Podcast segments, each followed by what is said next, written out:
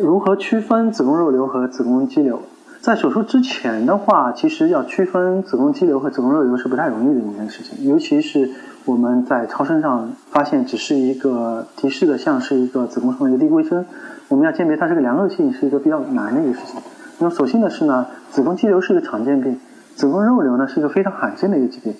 所以从发生率上来说的话，大概每六千个子宫肌瘤，我们会才会碰到一个子宫肉瘤的情况。那么一般来说的话，我们术前的话。通过一般的超声评估其实很难，有个别的人，比如说他有这个阴道的不规则出血，比如说他有这个绝经以后，他本来应该子宫肌瘤缩小的，但是它长大，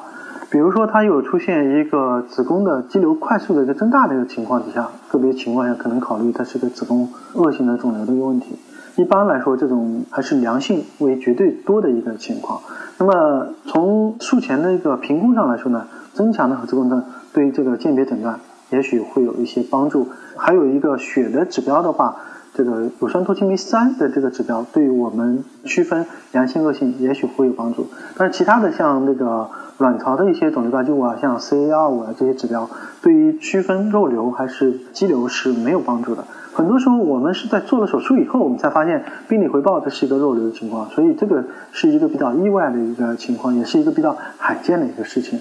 实际上，临床医生做这样子的区分。是比较难的一个事儿，很多时候呢，我们没有办法去在术前去做这个评估，有的时候是有帮助，所幸呢，就是它是一个罕见的一个事情，所以并不是在我们临床的处理上是一个为主的需要处理的一个情况。